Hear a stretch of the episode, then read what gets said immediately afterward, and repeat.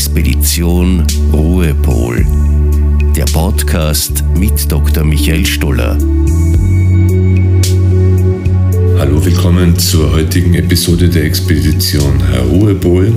Ich möchte heute gerne eine Überlegung äh, dir näher bringen, und zwar vom amerikanischen Neurologen David Perlmutter, der gemeinsam mit Alberto Villodo äh, aufgestellt hat und bei dem es darum geht, wie die Gefühle der Unruhe und Ruhe bei dir und bei anderen Menschen wirken können. Die beiden unterscheiden nämlich ganz bewusst kognitive von instinktiven Emotionen.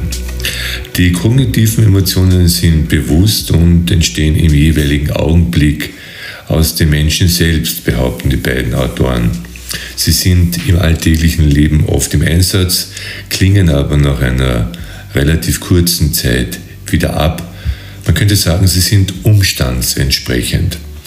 Demgegenüber stellen sie die sogenannten instinktiven Emotionen, die aus ihrer Sicht toxisch, also giftig sind.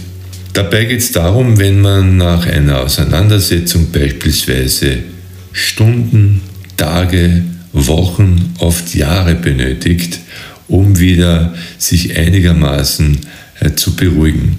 Und diese beiden Emotionen, nämlich die kognitive und die instinktive Emotionen, sind laut Perlmutter eigentlich auch in verschiedenen Hirnregionen beheimatet.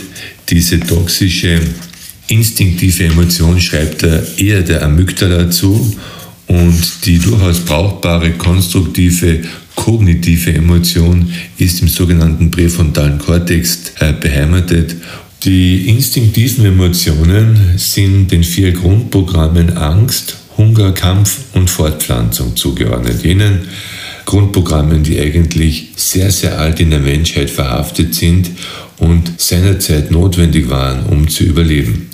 Die andere Komponente der Unruhe, die kognitive Unruhe ist etwas Neuzeitliches aus einem Hirnareal, dem präfrontalen Kortex, der auch zuständig ist für die Kreativität, für ein logisches, effektives Handeln und für eine durchdachte Abhandlung dessen, was gerade so passiert. Und die toxischen, also die instinktiven Emotionen entstehen halt sehr oft auch sehr früh durch gewisse Ereignisse, die eigentlich nicht ins Leben passen einem Trauma beispielsweise, das jetzt in seiner Intensität nicht sehr schwer, aber doch vorhanden hat sein müssen. Dabei geht es auch immer wieder darum, dass eine Situation, die diesem komischen, schlechten, dem Leben nicht gut tuenden Ereignis erinnerlich ist, auch die gleichen Reaktionen wie seinerzeit auslöst, nämlich Kampf, Sorge, Furcht und Flucht.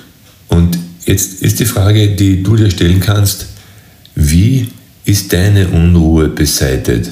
Ist das eine Unruhe, die durchaus dem Anlass entsprechend passt? Oder ist es eine Unruhe, bei der du lange Zeit Nachwirkungen spürst? Wie gesagt, das können Stunden sein, Tage, oft Monate, ja sogar Jahre. Wie ist das bei dir, wenn du nach einer Auseinandersetzung die Unruhe wieder hintanhalten möchtest? Wie lange brauchst du dazu? Sind das Stunden? Sind das möglicherweise Tage oder gar Monate. Es gibt Leute, die brauchen Jahre, um aus einer Situation heraus wieder im inneren Frieden, in der inneren Ruhe Platz nehmen zu können.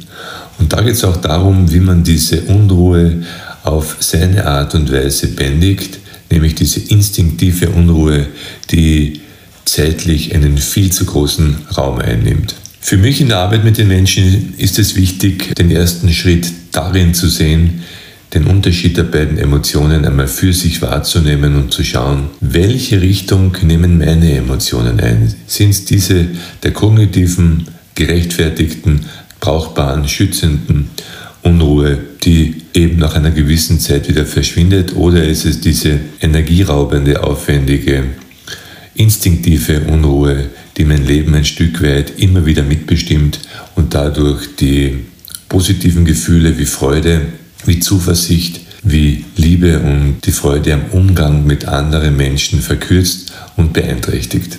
Denn wenn die instinktive Emotion bei dir eine übergeordnete Rolle spielt, kommen die lebensbejahenden Emotionen ganz einfach zu kurz. Und alleine mit der Tatsache, dass du dir bewusst bist, welche der beiden Emotionen in deinem Leben eine Rolle spielen, ist der erste Schritt für eine Besserung.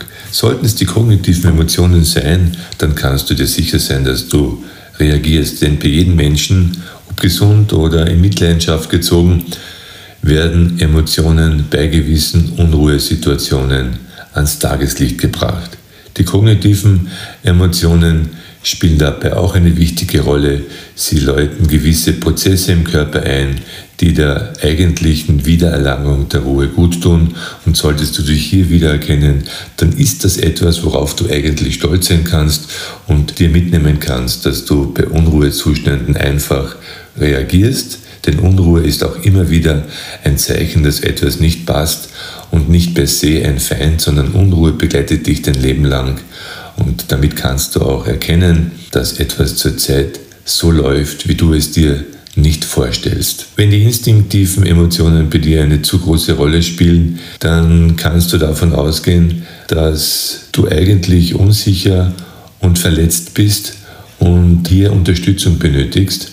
Diese Unterstützung kannst du dir selbst in gewisser Art und Weise aneignen. Manfred Stelzig, der ehemalige Vorstand der Abteilung für Psychosomatik an der Uniklinik in Salzburg, hat in einem meiner Podcasts diese Polsterübung sehr berührend gezeigt, indem er auch beispielsweise selbst mit einem Polster, einem Intermediärobjekt, aus der Rolle des erwachsenen Manfred mit sich selbst spricht und Trost spendet. Das kannst du bei dir auch ausprobieren, indem du versuchst, wie du selbst als erwachsener Mensch einem Menschen, der bedürftig ist, in dem Fall du selbst, Trost spendest und wie du damit umgehst, diesen Trost zu vermitteln. Andere Möglichkeiten liegen absolut in einem gruppentherapeutischen oder Gruppencoaching ähnlichen Konzept, denn gewisse instinktive Emotionen treten beispielsweise auch sehr oft auf, wenn es um beruflich-geschäftliche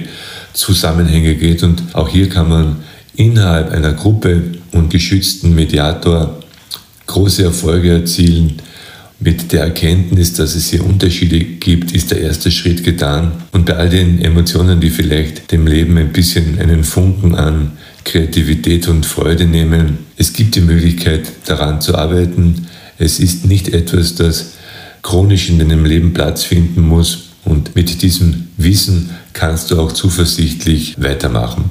Bei den Wochenendseminaren, die ich in geschützten Orten an tollen Locations mache, wird dieses Ruhepotenzial auf gewisse Art und Weise innerhalb einer Gruppe hergestellt und wirkt auch sehr langfristig. Du kannst dich darüber auch auf der Homepage www.expedition Ruhepol informieren und schauen, ob äh, du dich dort wiederfindest. Außerdem kannst du dir auch äh, auf der Homepage einen ersten Hilfefolder kostenlos runterladen. In diesem Sinne, schau auf deine Emotionen, schau, wie lange sie nachwirken und sei dir bewusst, dass Unruhe durchaus auch einen freundschaftlichen Dienst leisten kann, indem sie dir zeigt, dass du aufpassen solltest, denn momentan läuft etwas schief, momentan rennt etwas nicht so, wie du es in deinem Leben gerne hättest.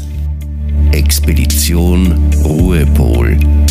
Der Podcast mit Dr. Michael Stoller.